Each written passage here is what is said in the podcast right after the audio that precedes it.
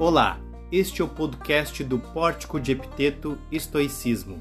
Aqui você encontrará conteúdos de estoicismo, epiteto e filosofias irmanadas.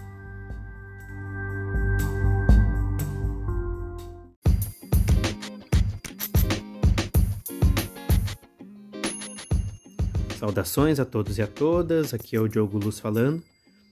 E nesse episódio nós faremos uma leitura do Definibus, né, das últimas fronteiras do bem e do mal, de Cícero, no livro 2, é de, do número 65 ao número 68, em que nós falaremos sobre.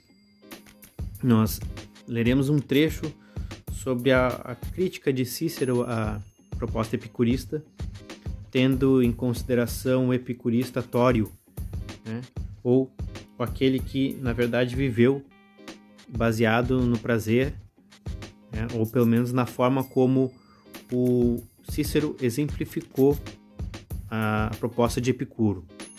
Esse, isso pode ser até colocado em debate, mas o, o intuito dessa leitura não é exatamente é, verificar a, a, interpretar a forma como Cícero é, considerava o epicurismo, mas é demonstrar o poder da virtude frente à proposta epicurista de ter o prazer como o, o, o guia para uma vida boa, né?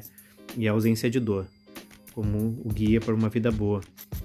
Então, o Cícero faz uma oposição entre a, a vida de Tório, que foi quem viveu baseado nos prazeres, mas não totalmente entregue aos prazeres, mas quem vivenciou e usufruiu bem dos prazeres. Né? Que, ao contrário do que um hedonismo é, superficial é, possa supor, né?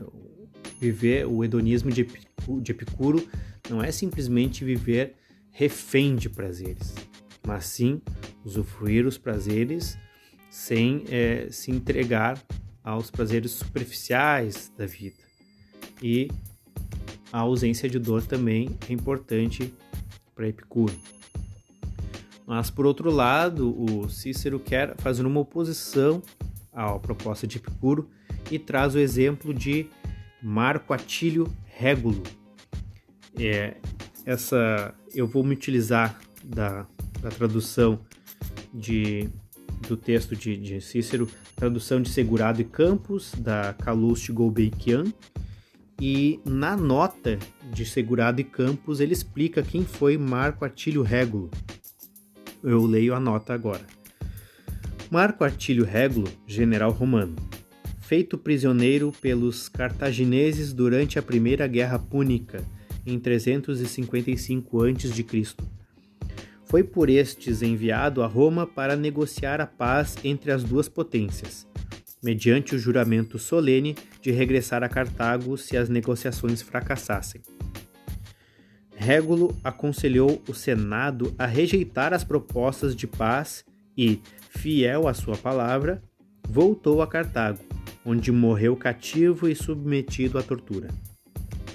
Esse ato de, esse ato de Fides ou seja, de fidelidade à palavra dada, mesmo a um inimigo, fez dele um dos mais citados exemplos da superior estatura moral dos antigos romanos. Fim da nota. Bom, agora vamos ao trecho do Definibus de Cícero.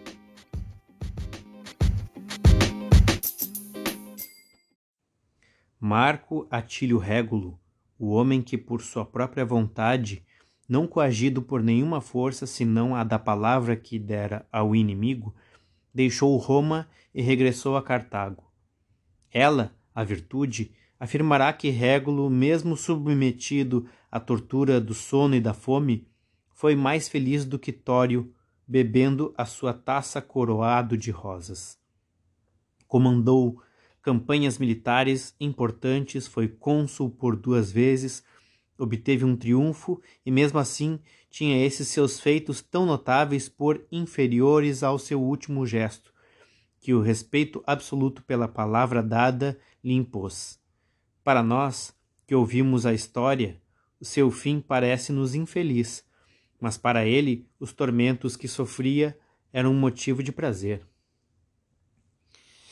E nesse momento, em relação ao prazer, a nota de Segurado e Campos é a seguinte: para se entender o tipo de prazer que Cícero atribui a Régulo, bastará recordar certos episódios de resistência à barbárie a que o mundo assistiu durante a tragédia que foi a Segunda Guerra Mundial. Fim da nota. Seguindo no texto. Ser feliz não significa estar alegre, brincar, rir ou dizer graças, companheiras da frivolidade.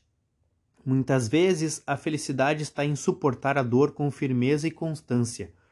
Lucrécia, depois de violentada pelo filho do rei, apelou ao testemunho dos cidadãos e suicidou-se. A dor causada por este caso levou o povo romano, sob a chefia e autoridade de, autoridade de Bruto, a conquistar a liberdade republicana, e, em homenagem a esta mulher, os primeiros cônsules eleitos foram o marido e o pai de Lucrécia.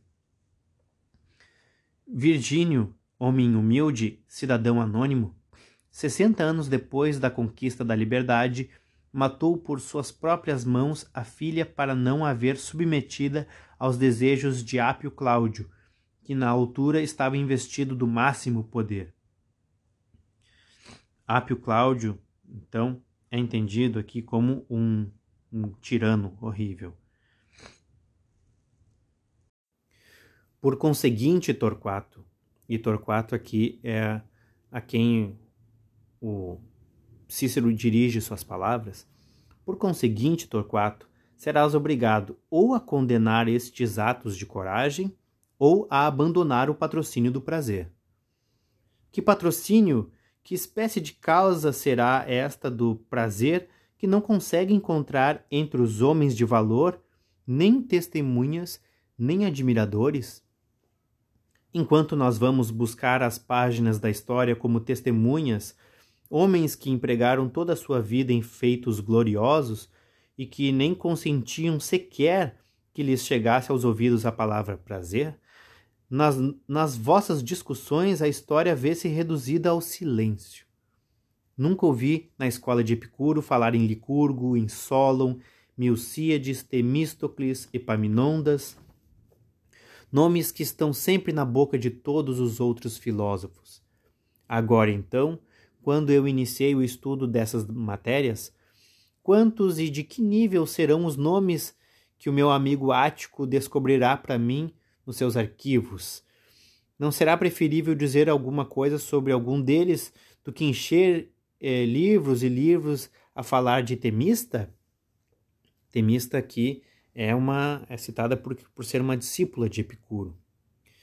Deixemos esta tarefa para os gregos, é certo que recebemos deles a filosofia e todas as demais humanidades, mas há coisas que não nos ficam bem a nós, mas a eles sim.